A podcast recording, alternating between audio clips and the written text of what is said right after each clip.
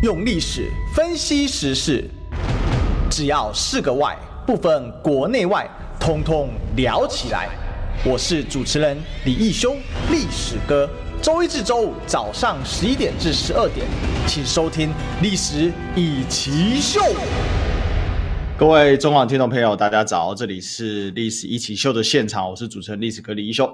今天是我们的礼拜一啊，好，那希望大家呢，好，这个快要到中午了啊，可以摆脱摆脱周一早上症候群啊，我们俗称 Monday Blue，脸色懒懒不忧忧郁郁啊。希望大家听到历史哥的声音的时候呢，可以感觉到啊、呃，这个很精神振奋啊，因为我向来啊是铿锵有力的。今天来碰一题啊，哦，那这个我想很多台湾的这个解析啊，哦，都有人聊过。但是，身为历史哥，总是需要对一个相对是属于历史问题的东西进行一些交代吧。香港回归二十五周年，那我今天下的标题是“一国两制”的，然后呢？OK，好，我想这个会是一个很不一样的解析哦。那我也希望大家呢，这个今天可以好好来听一下，也欢迎大家加入我们的 YouTube 哦，可以一起来做一些讨论。香港回归二十五周年，我想这个是这几天呃，不管是在七月。三号之前，或者是呃，到这个到今天哦，是大家其实都花了很多时间在讨论了。那当然，讨论大部分呢围绕这两个点上了哈。一个呢就是一国两制的失败与成功，另外一个就是台湾跟一国两制的关系。好，大概这是台湾的一个角度跟视野啊。呃，我直接讲吧。第一个，一国两制成功与失败啊。第一个，以台湾的观点来讲，以欧美的观点来讲。哦，失败，啊、哦，没有什么好说的，失败。为什么？因为很简单，期待港英政府时期没有做到或没有完成的，事实上是没有做到的哈。自由民主在香港已荡然无存了。哦，但是这个要加括号哦，哦，这个要加括号哦。好，那成功对谁来讲成功？对北京来讲成功，对中国大陆来讲成功，因为他成功了从第一代过渡到什么？过渡到这个第二代人，二十五年哦，基本是一代人啊。其实过去我们做历史研究的话，二十年就会视为一代人，但是因为现在人的这个生命周期拉长啊，二十五年就是另外一代人。那他认为成功，成功在哪里？直接展示在习近平最后所说的哦这句话，就是自信的宣誓，一国两制要长期的坚持。这件事的宣誓也代表所谓的。五十年哦，一国两制是不是只有五十年？很多人在讨论一国两制过了二十五年，那在二十五年之后会取消吗？会回到一国一制吗？我跟大家讲，打包票，呃，不可能这么说了哈。身为历史人要应该要稍微谦逊一点，应该说大概率是不会取消，哦，至少九成五了，我应该可以，我有一点这样的小自信哦，因为历史人看的是脉络嘛哈，所以我们现在就要来思考这个问题啊。就是说，为什么今天这个一国两制受台湾人这么大的一个关注呢？因为这是来自于台湾人内心深处的不安感，就是台湾的未来在哪里？台北未来可能在丁手中，但没成功，但台湾的未来呢，在我们手中吗？其实不是，我们是越看越清楚，但在台湾你不能讲这句话的实话。因为在台湾讲两千三百万人民的未来不属于两千三百万人的手中，那这是一个非常政治不正确的话。其实很快要变两千两百万了，因为在我们蔡总统的治下，哦，台湾的人口迅速在减少当中。那所以消灭同胞啊，我想啊，中共可能都还没有来得蔡总统迅速跟快速啊啊，那这个蔡总统的这个速度是超越我们的。你可以看看最近。甚至发生的所谓外劳强奸台湾人的事件，哦，这个都有闹上新闻的，大家可以去找一找啊。这就是我们现在政府在对我们自己做的事情啊。但我今天不想花太多时间去讨论蔡英文政府在现在的实施，哦，所以我们还是要回到一个逻辑啊，哦，回到一个这个大事上面去思考。我刚才讲失败。什么样的失败？叫期待港英政府没有做到的自由民主要完成是失败。港英政府有没有自由民主呢？这件事从一个来探讨就好了。港英政府时期，香港的特首还有他的立法机关是由香港人来担任选举的吗？别的不说，光是特首本身就不是香港人这件事情，事实上他就从来没有完成过。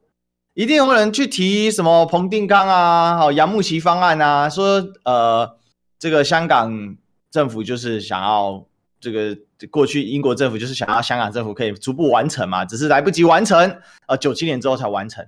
啊，这件事情啊，我从一个历史的观点跟大家讲啊，这就 bullshit 了啊，这不可能事情啊，因为英国人统治啊，他从来啊不会给当地人太多的实质的权利啦。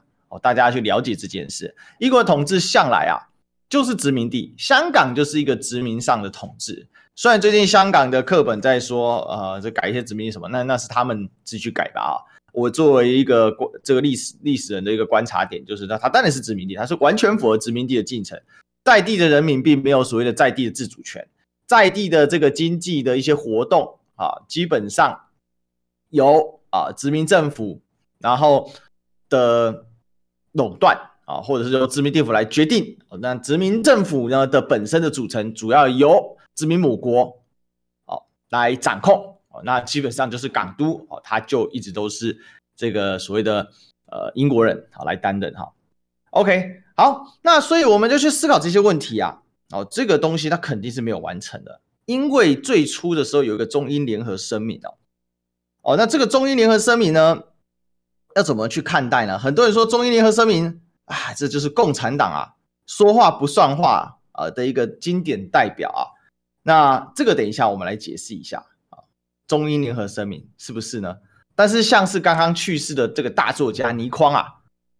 他就曾经就说过嘛，共产党的话啥时靠得住啊？所以对于这个本来就不是喜欢共产党的香港人，或者是本来啊这个就反反对共产党的，他当然会觉得是一种失败，因为打从香港从一九九七年交回中国手里，而这个中国是以中国共产党。所领导的、所所这个带领的中华人民共和国的手里的开始，其实香港就已经失败了。大家要理解这一套逻辑，这个是尤其是香港当时相对反共的作家。那为什么倪匡是这样呢？因为倪匡他本来就是反共的，所以你现在拿倪匡话来证实说啊，所以香港。的管制失败，我觉得这个就是没有去了解那个脉络。我们讨论事情不能去脉络化。OK，那再来呢？一定会有人再拿另外一个，就是那你不是承诺要双普选吗？其实香港曾经要实行双普选的，那它有一个前置作业，就是逐步的放宽。不过这个问题啊，在这个香港呢，呃，接连发生啊，从这个占中啊，好，呃，雨伞革命啊，好，再进入到这个香港这个。所谓的黄丝蓝丝啊的这个斗斗争里面哦，基本上这东西短期内很难实施了啊，很难实施啊。我们今天会把这个脉络给解析出来啊。好，所以呢，总结是这样：失败对谁来讲失败？对期待香港要做到这个所谓欧美国家所讲的自由民主这件事情来说，那是失败的。那他们认定绝对是违反中英联合声明的。好，那成功对谁来讲成功？对北京来讲成功，或对对香港支持建制派的这个市民来讲是成功的，因为呢，这个制度成功的度过了二十五年，也就是第一代人时间，他只要能撑过这个时间点啊，基本上它就会趋向于稳定。只是现在在一个比较大的一个脉络过程哦，哦，那什么过程呢？啊，就是一个由乱到治的过程，但这里面还有一些细节啊，听到最后你就听得懂我在讲什么。再来第二个，我们来讨论一下外部观点哦。外部观点，我们大概可以分成几个吧。美国所带领的西方观点，原殖民母国英国的观点，再来就是台湾的观点啊。那台湾的观点呢？哦，当然对台湾来讲，香港的一国两制或者香港回归二十五周年是怎样？民进党政府已经定调了嘛？苏贞昌都讲了，变成什么样子？其实不只是民进党政府定调，在台湾大多数的人是。对于香港现在的一国两制啊，那一定是所谓的，一定是所谓什么失败？为什么？因为现在台湾的主旋律就是抗中。香港如果治理的好，那就代表一件事情啊，代表中国有能力处理殖民地的回归嘛，代表中国有能力处理殖民地的回归嘛。台湾虽然殖民地早就回归中国了，以这个法理来说啊，可是对于北京政府来讲啊，它始终是块流落的地。虽然中华民国政府已经在这边立国了，已经在这边立脚立足了七十年以上了，而且正式接受完成，但对北京来讲呢，他从未踏足上这块土地。所以呢，一国两制的成功，其实间接昭示着将来如果他北京有能力收，就是把台湾呢，我用这个北京的话就说收复，或者是把国家复复归一统啊的这个状况啊。那他就是怎样有能力来治理嘛？所以一国两制在任何层次上啊，至少香港必须被证明是失败的，因为澳门是绝对的成功。哦，这个是我想，哪怕反一国两制的人啊，都承认。哦，那通常说法就是因为澳门人被收买了嘛。哦，就是成功是被收买的，那失败是必然的。哦，这个逻辑一定要成立。那这个逻辑成立之后，对于民进党政府他所倡导的。所谓的两岸必须是敌对上的关系，两岸必须是对峙上的关系，这样的一个论点哦，它有更强大的指站得住脚。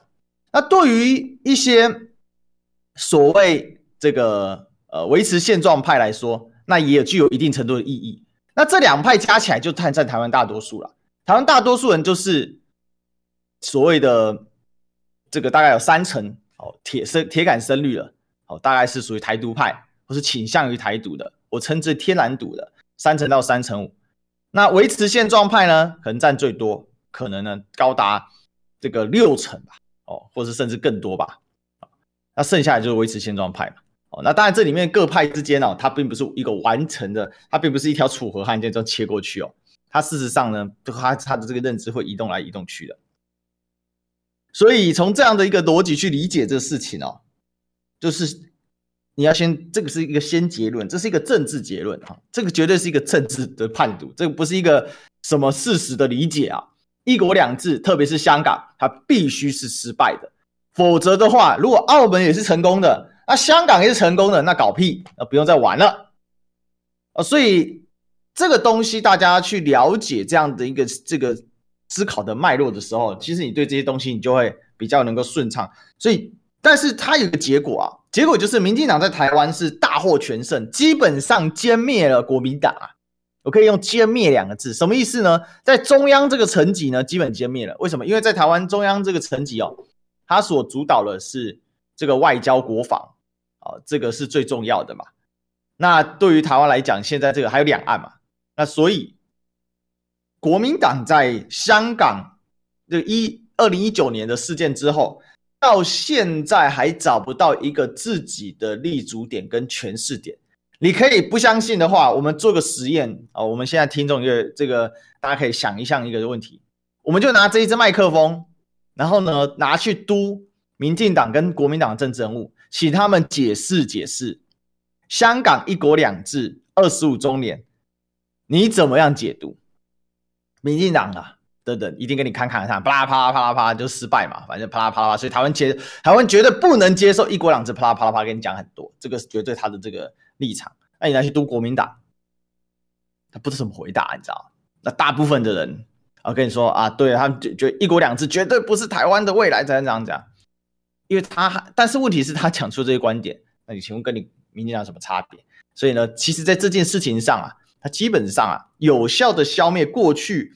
国民党被认为啊，在两岸当中是比民进党来的呃更有处理能力这件事情，基本上在香港一国两制二十五周年的这个当下，哦，或者是香港回归二十五周年这个当下，基本上已经是是荡然无存的啦。好，那你说他有一个新的一个新的一个论述，他是不是要新的一个讨论这个的一个目标，或者是新的一个？定义对于国民党本身来讲呢，我认为是需要的。可是这牵涉到一个问题啊，就你有没有愿意去花时间去了解一国两制的历史意义是什么，或者说香港回归这件事情，它的历史意义是什么？理解了中英联合声明所谓变成历史文件这件事也解套了，你国民党在这件事情上找不到立足点的问题也会解套。但我想现在有困难性了哈，但我觉得今天我们不不主要讨论香港，我就不去讨论国民党了啊，啊哦，所以你看他们哦还是要嘴个两句啊，所以你看他们啊，到现在选举上面啊进退维谷啊，为什么？因为呢，他找不到他的论述点嘛。而香港问题其实也就是国民党现在最大的困境嘛。他的立足点是什么？他的这个讨论，他的观点是什么？他其实找不到点啊，所以包括连香港问题他都解决不了。好，那啊，那我们继续讨论啊。但对于美国来讲呢，美西方来讲是怎么回事呢？香港啊，对美国来说。它已经完成在政治上面的价值了，也就是香港对于美国来讲，其实并不是有直接关系的。香美国在香港也讨不到什么特殊的好处了。那唯一有好处的话呢，就是华尔街的资本啊，可以借由香港这个窗口进出中国的资本市场。哦，大概大概是这个样子。那这个资本市场的进出啊，本身啊，它必须仰赖着一个稳定的状况嘛。所以，如果香港照过去那样子运行啊，三不五时啊，一三五上街，二四六抗议啊，这样子的话，那基本上这个功能也会丧失。所以，其实就美国资本家的利益来看啊，香港现阶段需要长期坚持一国两制这件事情哦，是符合华尔街的利益的。但是呢，在这之前，他必须做一次政治上的最后应用，因为如果让中国平安的继续统治香港二十五年，那香港这二十五年，在就是说他统治二十五年，一代人时间结束之前，没有让香港啊发挥他的政治利益，后面更没有政治利益。所以呢，政治人物跟资本家在处理香港问题上就形成两种不同的态势。资本家要的是透过香港赚更多的钱，然后进入中国的所谓的经济的市场、资本的市场里面。但是对于美国的政治人物呢，他必须要一次性的从这边去攫取一些选票。另外呢，还有这个对于美国的国家的长远对中国的政策呢，他也必须发挥一定的作用。所以呢，引爆香港所谓的不管是就是二零一九年啊，我们所讲的这个香港的所谓的反送中运动或者是反修例运动，那是必要的。因为这个一个引爆，基本上一定程度的让本来已经相对越来越没有存在感的美国，在这个西太平洋当中呢，又重新找到一些着力点。特别是台湾这块，所谓美国在对中的前沿滩头堡，能够完全的稳住。因为显已见得，民进党的这个治理能力是有问题的。因为民进党他这个组成的问题啊，他上台之后，他们是很忙着、很急着。在分割大饼的，所以你会看到类高端公司拼命出现。我们之前聊过很多嘛，什么高登呢，小吃店也可以来卖快筛，什么一大堆的这些东西啊，所以导致民进党二零一八大败嘛。所以美国的这个选择对香港说，因为对美国也看得很清楚啊，香港啊的体量跟大小跟意义性啊，它能够引发全球范围内的风暴啊，有办法像乌克兰这样子吗？恐怕是难了啊。乌克兰之所以可以，因为跟乌克兰作对的俄罗斯还有加乌克兰都是世界上最重要的粮产大国、能源生产大国，而且乌克兰本身是一个土地面积相对很大，有六十万平方公里啊。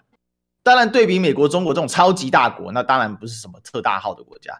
但是，这世界上能找到几个超过五十万平方公里的国家，那事实上也不多嘛。哦，所以，所以呢，哈，这个。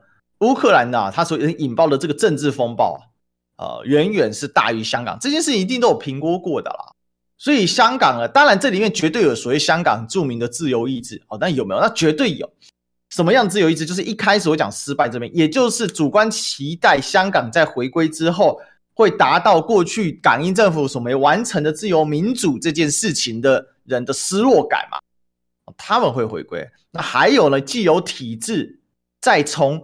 港英政府时代渐渐转向所谓的一国两制时代啊，也就是在殖民地时期转回到一国两制时期哦，在这个过渡当中，这个旧体制它的不适感，它会一次性的爆发，它可以慢慢的下去，你也可以像点一把火，砰，烧起来一样爆发。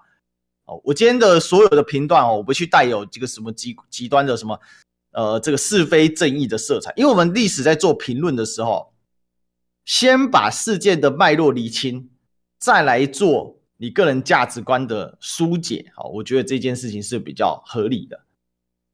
哦，所以从这个角度去理解，你就会知道，那他这个他这个正需要把这个给点燃，如果不点燃，香港就渐渐没有这个最后的剩余价值。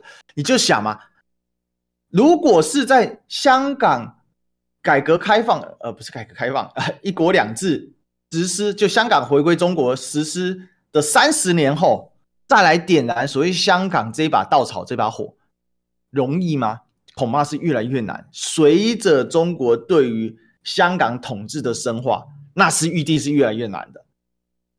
所以一定要在一个程度上做一个谁啊？政治上的收结，政治上的获利了结，认赔杀出。反正香港的金融功能，我相信美国在事前是有评估过的，它的这个经济跟金融功能呢，它是不会消失的。果然，从二零一九到二零二二三年后回头看，香港的金融跟经济的特殊功能性作为窗口的意义。它依然存在，而且会长期被坚持。习近平讲的，虽然我这边有一个前提要跟大家说了啊，虽然我们台湾很多人很敌视中国共产党，很看不起习近平，每天叫人家习维尼、习维尼或者是什么怎么讲的很难听，或喜欢做一些很些很恐怖的图，对不对？把人家脸上用满都是这个新冠病毒什么的，我是有点密集恐惧症啊，看那图就觉得很恶心哦。不管怎么样哈。中国共产党就像倪匡，他很诋毁说啊，中国共产党讲话人性就这样这样。在过去中国共产党在争夺位置的时候，那种政治斗争哦，啊，当然一定是怎样，招可信，戏不可信，这是很正常啊。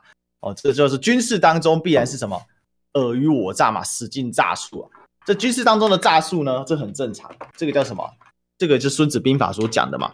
上兵伐谋嘛？难道我伐谋我还跟你讲，还跟你说哦？我跟你说，我今天要怎样，要对你使阴谋了吗？呃，不会嘛。可是，可是，当中国共产党从马背上打完天下，转入到马背下治天下的时候，当毛当毛泽东那一代退去之后，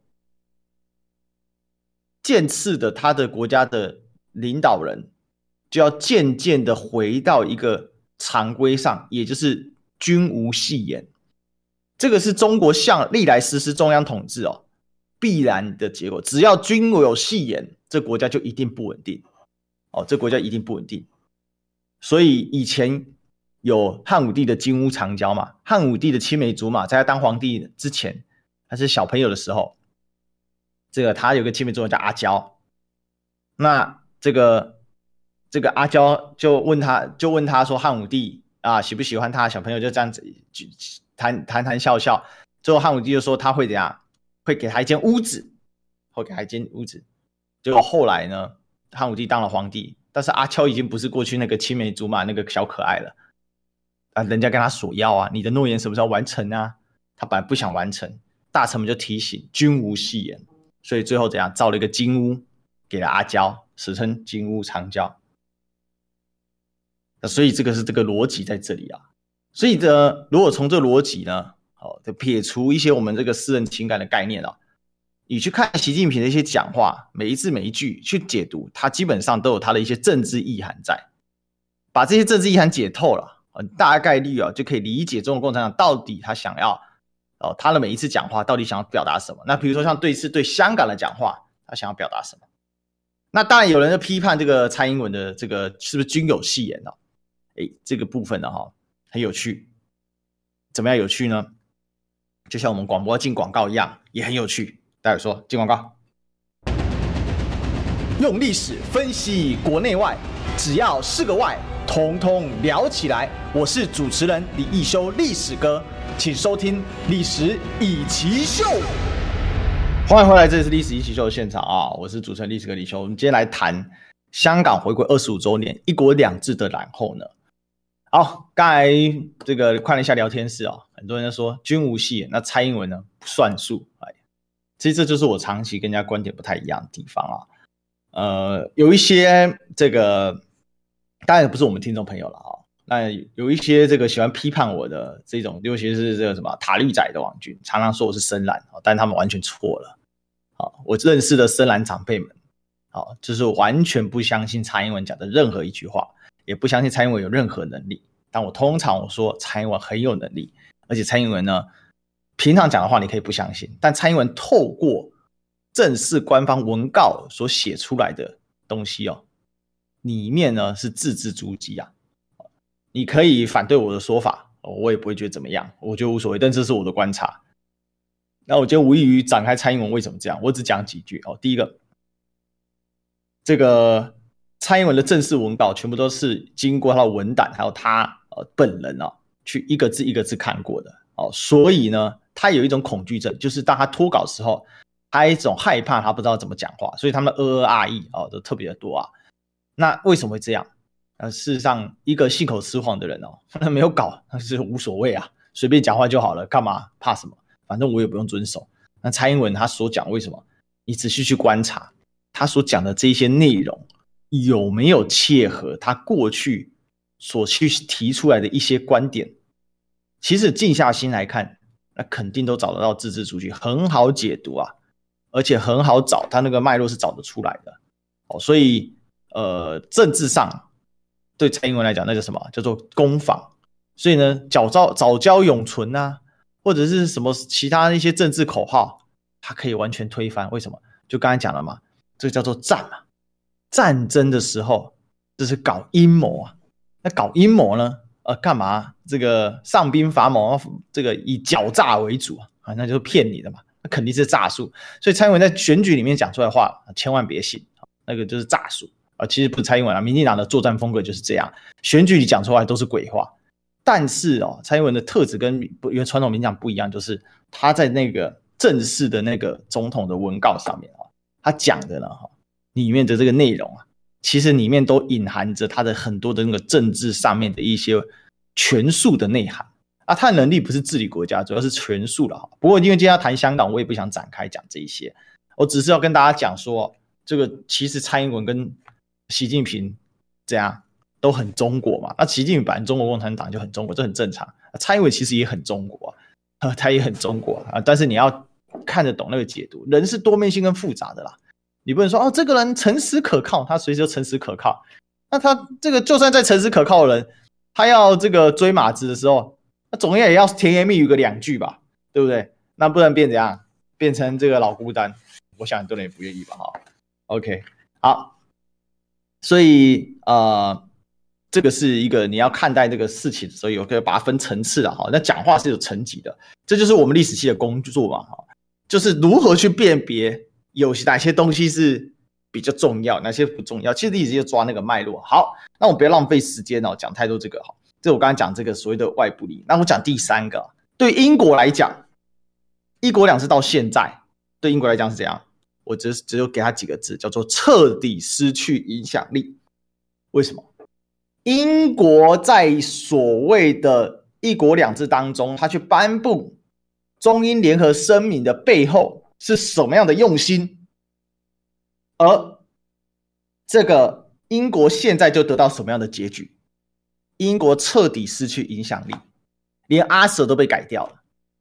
为什么？中现在新的这个警队啊，因为现在新的这个港这个港督叫做呃不是港督啊，这个特香港特首叫李家超啊，他是从警察出身啊啊，因为香港没有军队嘛，香港军队是驻港部队哦，他不是香港本地的，香港本地的。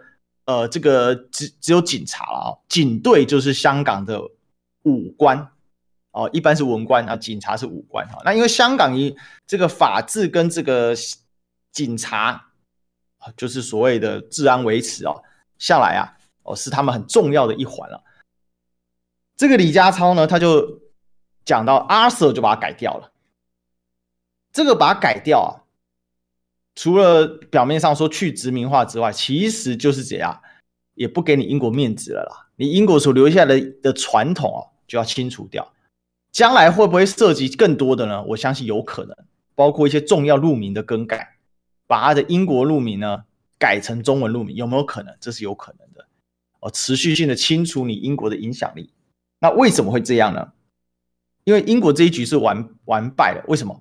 一九九七年的中英联合声明里面啊，它的历史意义是什么？大家想，对于北京怎么看待这个？对英国怎么看待这个？英国看待中英联合声明，意思就是虽然我的主权不能持续了，但是我的特殊影响力要继续，我的既有的利益要继续，所以我必须签订一个联合声明。这个声明的意义就是说，主权还给你没错，但香港原本属于归属于我的利益跟模式，那必须继续。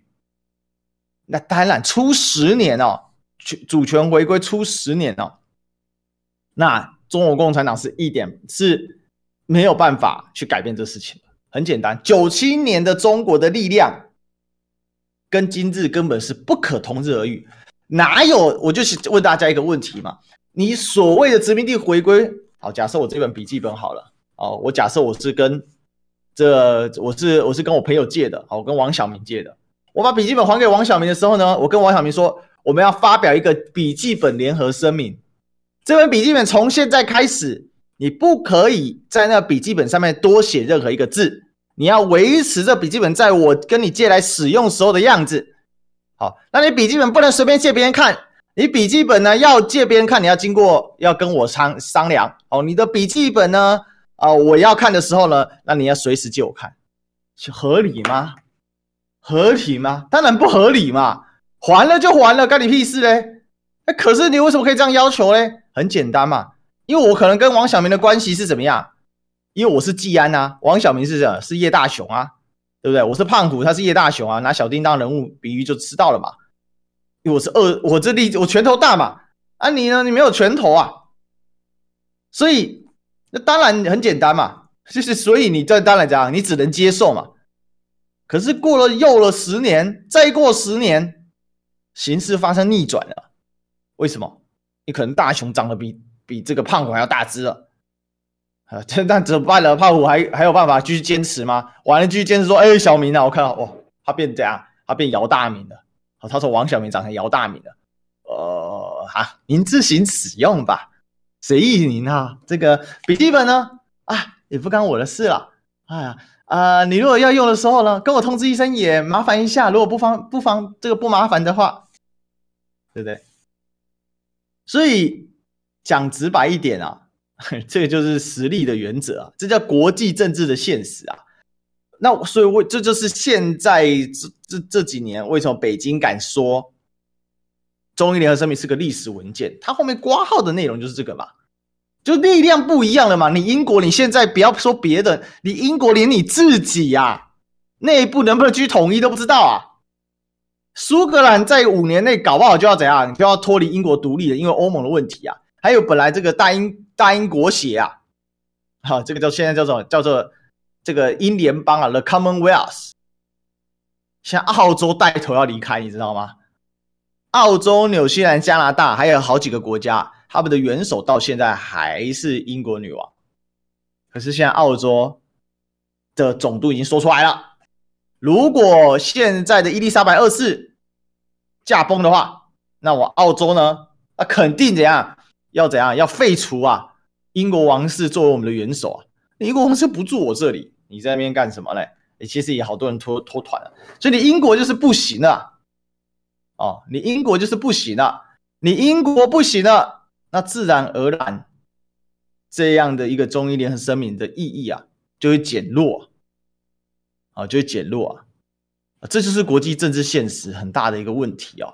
就是我们常常用我们主观的个人情感在解读国际政治现实啊。诶，怎么可以跟我毁约？因为人跟人的之间的差距啊，再大也不会就是像姚明这样，他是天龙，像我是个地虎，好这样的差距。那终究呢，差距不过就是两三尺内的事嘛。哦，就是一两一两公尺内的事情嘛，对不对？哦，更何况啊，躺下来比长度，不见得大家谁输谁赢嘛。但是，但是国家的差距那就不是这么回事了。你想，世界上最大的国家叫俄罗斯啊，一千七百多万平方公里啊。世界上最小的国家叫梵蒂冈啊，零点四四平方公里啊。那基本浮游生物跟什么？跟蓝鲸的大小了。哦，为什么会这样？这个国家的体量哦，它的这个大小的差距，它的实力的差距，那个是完全无法比拟。所以这个是我们常常把国际政治在比拟成人际关系的时候，常常会去忽略一个点。国际政治是更现实、更弱肉强食，因为它是体量差距更明显、更直白、更大，是这个哦、是这样的一个差距哦。所以我们要去理解这件事情，你就可以比较好去思考啊、到底是怎么回事啊、哦？那当然，我讲这里一定有人一些不满，就是说你怎么这样去解读？所以我说，今天这是我个人很独特的观点。我从我所所所想解读的是从一个比较历史的脉络去解读大家，把各方的一个彼此的利益去思考这个问题。当然，当中还忽略了一一方人呢、啊，就香港人，我只是单纯想追求自由民主，我怎啦？我有想要推翻你的，我我有没有？我有没有要推翻你这个中国？对不对？我只是想强化强调我的两制啊。啊，我只能这么说，这就是认知上的差距啊。对中国来讲啊，一国顾不起，两制就甭谈。哦，这很重要，这是两边啊的一个理解的呃的差距啊，对不对？可能也许北京讲北京话，香港人讲什么广东话，这时候只好问一句：西听不西拱啊？啊，可能人家真的姆西拱啊。OK，但是我是我是，但是我是广告啊啊！广告，我们我们我们怎样？我们认识广告，所以我们先进广告。用历史分析国内外，只要是个“外”，统统聊起来。我是主持人李易修，历史哥，请收听《历史以奇秀》。欢迎回来，这是《历史易起秀》的现场，我是主持人历史哥李修。今天呢，哦没有人间鬼故事，但今天我们好好讲香港的历史脉络故事啊。香港回归二十五周年，一国两制的然后呢？好，刚才有听众朋友在 YouTube 上面呃，就是讨论，就是说，呃，我都误会英国人的意思了。英国又没有说不交出香港，其实理论上来说，英国是可以不交出香港的。但是这就是国际现实。其实光是一九九七年整个听清楚哦，整个香港回归这件事情啊，它本身就是一个国际政治的现实。因为别忘了。中国跟英国从来没有成为交战国，从来没有。在什么时候没有？在所谓的中华民国之后，也就清朝结束之后，中国不管是一战或二战，都跟英国是盟友。当然，在英在这个清代的时候打了好几次战争嘛，哦，那是从中华民国之后就没有，所以这就产生一个问题哦。清清帝国时期割让的香港啊，分成主要分成两，主要分成三部分，一个是香港岛，一个是九龙，也就是在半岛的最下部，另外是新界哦。如果你对香港地图稍有了解的啊，那因为你这个稍有了解之后，你就可以知道一个问题：九龙跟香港是永久割让，永久割让。如果啊，通常没有透过交涉，就要打架了哦，打完仗把这个土地要回来。这是常态。好，那新界呢？当时是做九十九年租约啊，九十九年租约啊。好，所以为什么一九九七年回归呢？正是因为新界的九十九年租约要到期了。这时候到期就面香港面临一个问题啊，因为香港在新界来了之后呢，香港的主要成长就是在新界这里嘛，所以这个就是新界遇到最这个问题就是。OK，那我把新界还回去，那我我这个九龙跟香港不还行了吧？永久割让，你有没有？你又不是战胜国。好，这个时候怎么样？邓小平那时候的这个北京领导人是邓小平，邓小平态度很明显，要就一起还，不然呵呵大家看着办。虽然中国当时在国际上的力量肯定是不如英国的，在全球的影响力肯定不如英国，但是在香港这一块连接着中国。连接的中国大陆的一个土地就在旁边，其实是连在一起的。我把你围起来，就是我是不用打你，你能统治得下去吗？哦，所以呢，呃，这个所谓的九七啊回归啊的背景就是这样，不还也得还，所以最后新英国寸了寸啊，内心的盘算，好吧，只能全还。但是全还，英国人向来最讨厌空手而归啊。所以怎么办呢？很简单，做一个方法啊，那就是呢，搞一个中英联合声明，试图的延长他对香港的特殊利益。哦，这是这个道理在。那刚刚我们听众都讲了，呃，朝朝鲜战争的时候，这个中国跟英国打过仗啊，啊，那个是以联合国为名义嘛，对不对？你打败联这个，你跟联合国的这个军队打完，你可以特别把英国挑出来说，英国你是战败国，好，所以我要跟你签署。我想啊，不要再扯那么远了哈。好，所以这样大概就可以理解为什么我刚才讲这些英国的态度啊，也蛮感谢他的啊。确实，我们需要补充一下这一点哦，大家可以比较理解为什么我敢这样讲英国的态度。好，那最后呢，在第三点，我们来讨论一下“一国两制”是什么？“一国两制”是什么呢？其实“一国两制”对英国啊，对于中国的意义啊，各自有不同。对英国意义来讲啊，它透过中英联合声明的宣布，来维持其在英国持续性的特殊利益。那这个特殊利益呢，如果今天香港跟中国是一国大于两制，那这就没完了，特殊利益就消失了。但是两制大于英国呢？那这个特殊利益就会继续维持。所以在英国的态度来上，他会对一国两制的两制这块，只要跟九七年所他所排设下来的原本的轨迹不一样，那其实他就会很不爽，就会一直讲一直讲。因为他的利益受损失，九七年没办法嘛，就被迫交出了嘛。那总是怎样？五十年不变什么意思？也就是五十年的利益我还是要的。那但是这个事情，我讲真的嘛，一个强大的中国能接受吗？那你也可以说你这是背信忘义呀。哦，其实这个道理也很简单呐。哦，这个道理也很简单啊。怎么说呢？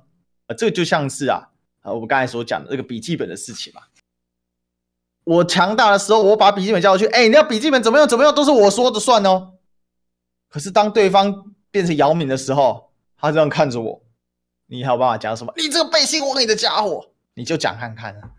其实我们在日常生活中，我们都知道这个道理嘛。其实拿人家的土地做殖民地，本身是一件不光彩的事情啊。所以如果说我把这个笔记本还给了王小明，后来他之后长大成姚大明的时候。可是当年我是不是还这样把他的笔记本从他那边抢过来的？我是趁他娇小的时候揍他两拳，然后把他的这个笔记本抢过来。人家没有记恨也不错了所以当然一定有人说你这是怎样替这个北京开脱？我这不是替北京开脱，我只要跟大家讲，这就是一个呃怎么讲呢？这就是个国际利益的现实啊。所以我今天所讲的，我都不是带有主观的情感啊去讲这些事情，我通通是尽尽可能的。用一个国际政治现实的客观哦来回答这些答案，那当然一定有人讲说，那邓小平的承诺啊啊，这这这就是时势迁移啊，哦，这就是时势迁移啊，哦，比如说我再举一个例子哈，就英国本身的例子就好了。其实现在苏格兰要脱离英格兰啊，就当年他们所谓的合并的过程当中啊，其实也有它不合理性诶。为什么英格兰跟苏格兰的合并的最重要的一个基础是两国的国王其实是两国的后代，而且更甚者啊，是来自苏格兰的父系，英格兰的母系啊。可是今天英王尚在苏格兰啊，我不认了，我要脱离了，这合逻辑嘛？当然，我觉得苏格兰脱离之后还有一些故事了哈，但时间不够了啊，所以我们把这边讲到这里。那在对中国来讲，一国两制的意义是什么？第一个，香港是全世界独一无二的自由港城。什么自由？资本进出的自由。你说言论自由吗？这就是英国跟中国最大的差异。对英国来讲，尽可能的维持英国的言论自由，它才可以确保它原本中英联合声明等等等等的话语权的持续性。对中国来讲，言论自不自由？这个本来就不是北京看重的点，他看重的是自由港城里面的经济资本的自由。经济制度跟金融制度可不可以借由香港这个窗口，有效的、安全的、稳定的引入到中国内部的省份？这些省份或者是这些大城市，例如说像上海等等，其实已经有了嘛。这个像是我那天看这个倩姐啊，在别的节目上上面讲到的，她说你可以看到这一些所谓的上海的很多的会计表格啊、金融表格啊等等的英文版的，基本都跟这样跟香港很像，所以呢是这个样子啊。所以对他来讲，一国是大于两制，在一国之下保有这一个所谓自由港城的意义，他才能怎样对他有利嘛。所以英国跟中国的态度是完全不同了嘛？英国当然不希望一国大于两制啊，一国大于两制，英国利益就丧失了。而中国一定是一国要大于两制，因为殖民地都回来了，我不强调一国，那怎么办呢？如果这个两制是会伤害到一国，那是千万不可能接受的嘛？谁愿意自己的国家主权不完整了，对不对？这是一个很正常的理解逻辑。所以呢，基于这个道理啊，普选就被完全推迟了。所以最后我们来回答这个问题啊。就是今天的问题，一国两制的然后呢？简单来讲，就是一国两制的未来是怎么样啊？第一个呢，一国两制呢会长期的走下去，但是是什么样的模式？现行的模式。那普选会不会再出现呢？我不敢讲啊，但是很难说啊。如果现在的模式稳定了，也许还是有一定程度会慢慢来开放普选，但看起来不会是短期之内的事情。就像是习近平说的，五年。叫强化统治，所以接下来五年不会有普选，或者是这一任李家超的表现就非常非常的重要了。李家超如果能连任成功，那后面很有可能普选就会慢慢回来；如果不能连任成功，普选可能就还会再推迟，就代表香港还是不稳定。这第一个，第二个，这个港人治港哦，他是不会放掉的哦，港人会继续治港，只是由爱国者来治港。因为呢，港人治港正是象征着香港摆脱殖民地这样的一个特质，这是一个绝对重要的。因为过去现在的香港特首跟过去香港香港的总督最大差别就是，香港总督永远都是英国的老白在当，而香港特首必须也只能是香港人来当，这一点非常的重要，对于香港的象征性统治。而这样的做法，其实放诸中国。这个中华人民共和国，你境内啊，各省的自治区其实是类似的操作方式，只是香港人作为一种特殊的类似少数民族的非少数民族的存在，香港人具有特殊的身份标志性，只是它的跟少数民族的差异是，少数民族的身份的转换必须透过通婚协同的改变，而香港人的这个特殊性只是透过户籍的改变，它是可以流通的。第三，香港的政治功能会基本丧失，而经济功能会继续维持，甚至会随着这个所谓的呃香港，呃对，随着中国大陆经济继续发展而放大，但是总体的体量在中国占比不会太大哦，可能大概就维持现在的趴数就已经不错了哦。那但是它继续改变了。最后一个呢，这现在来说对香港啊啊、呃，这以北京的视野，它是一个历史进程啊。北京怎么认知香港的呢？过去太松，所以会乱，因为乱，所以要怎样？要治。但是乱到治中间呢，是有一个是习近平没讲出来，北京没有讲出来的，叫做紧，很紧的紧。为什么要收紧？这句话的直接体现叫做提高治理能力。提高治理能力就是收紧管理。另外呢，香港会从小政府。走向一个相对来说的大政府，香港政府会管更多的事情，它会有更多的职能，